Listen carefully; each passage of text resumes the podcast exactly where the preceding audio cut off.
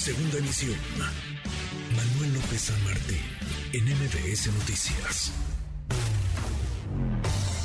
En MBS Noticias, la opinión de Ezra Shabot. Ezra, querido Ezra Shabot, viernes de qué? ¿De optimismo, de pesimismo? ¿Cómo estás, Ezra? Hola, ¿qué tal, Manuel? El viernes de John Kerry se llama, o sea, viernes sábado de el enviado especial del Departamento de Estado para el tema fundamentalmente de energía, un tema en donde México y Estados Unidos hablan dos idiomas totalmente distintos, obviamente ni el español ni el inglés ni nada que se le parezca, porque pues en, en los últimos años el tema de la energía ha sido un tema en donde mm, básicamente no nos ponemos de acuerdo.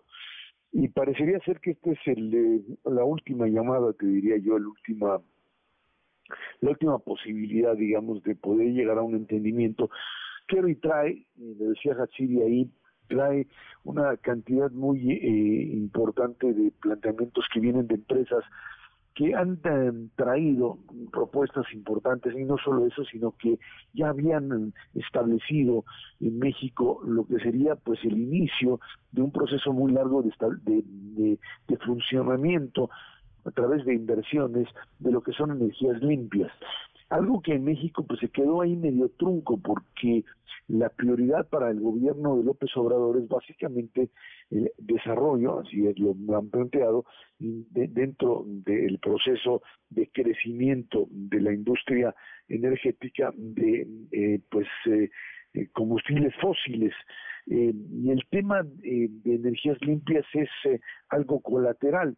Hay que recordar que del otro lado del río Bravo, allá el tema básicamente de desarrollo de energías limpias es prioritario, incluso en momentos como este en donde los precios del petróleo se fueron al alza y que pues lo que hizo el, el propio presidente Biden fue no eh, permitir el fracking, no aumentar digamos la producción a través de estos mecanismos eh, pues que algunos consideran agresivos a la naturaleza sino lo que hizo fue liberar fundamentalmente las reservas de petróleo para tratar de bajar el precio del petróleo, pero no entrarle a lo que sería una mayor producción dentro de la Unión Americana.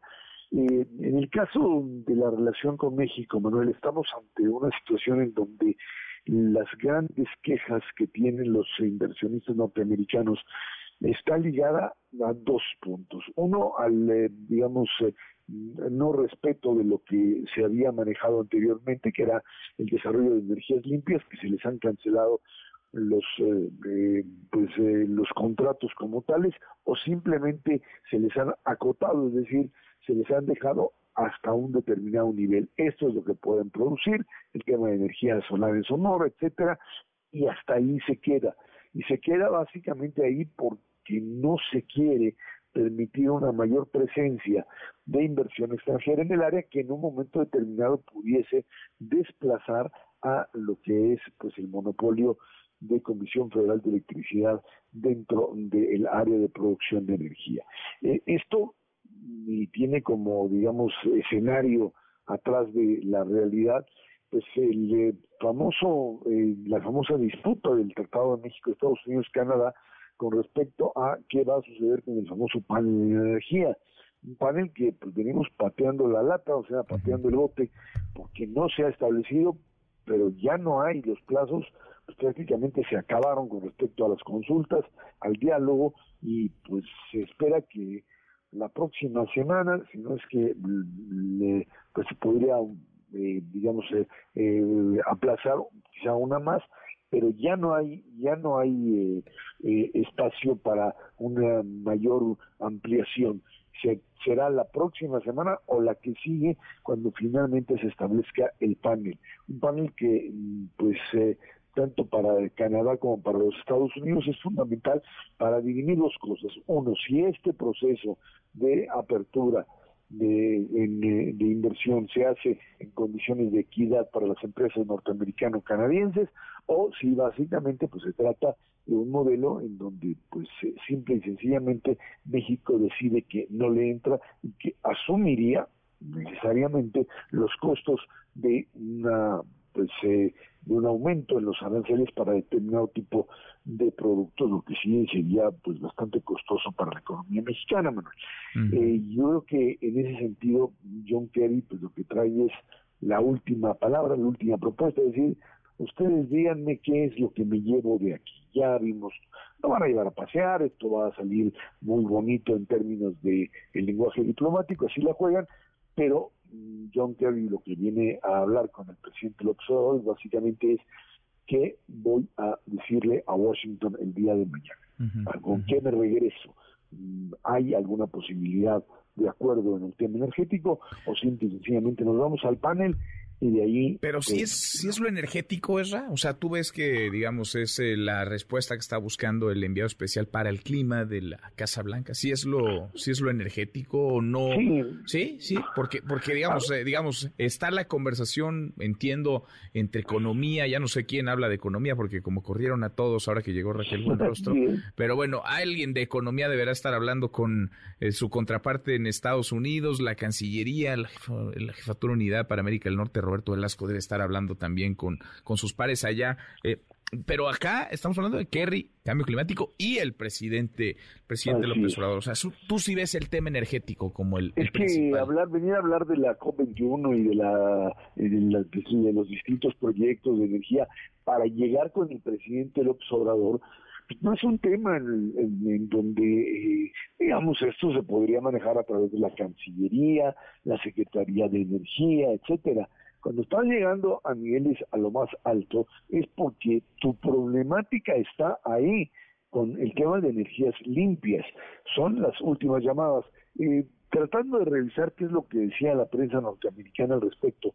Lo único, no da mucha importancia, por supuesto, pero sí eh, lo único que aparece por ahí en Wall Street Journal fundamentalmente es cierto tipo de quejas o de cuestionamientos por parte de empresas norteamericanas que a las cuales pues no se les ha respetado en el proceso de inversión tanto los contratos establecidos como lo que serían el desarrollo de eh, pues a, futuro de los grandes proyectos.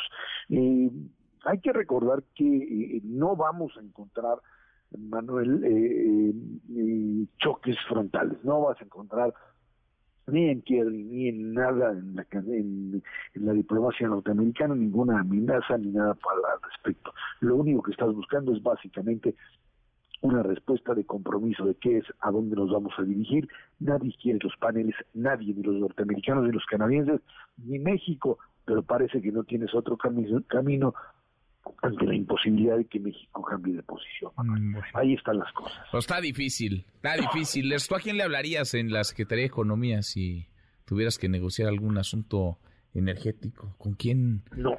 ¿Por quién pedirías? No. Ya, ya no trabaja nadie ahí de los que, no, de los que llevan la negociación. Yo creo que habría que ir a buscar a otro lado, porque voces con las cuales hablar de los Estados, de los Estados Unidos hacia México, pues la mayoría ya se les fueron ya les corrieron a los últimos y pues lo único que tienen los Estados Unidos para hablar es pues, buscar a Marcelo otra vez al Milusos, de ahí irse con el presidente y además lo que les queda claro a todos y cada uno de ellos, Manuel, eh, la interlocución es como una sola persona aquí, el único que decide en este país es el presidente y lo demás es simplemente estar bailando cosas o bailes que no finalmente nunca concluyen, porque todo lo que negociaron directamente con la exsecretaria Cloutier, pues sirvió para pues absolutamente nada, porque ya lo retiraron de la mesa. Bueno, pues vamos a ver, no no andas muy optimista, es como como buen viernes. Como es, de costumbre. Como es de costumbre. Abrazo grande, gracias, Ra. Gracias, buen fin de semana. Es Ra Chabot.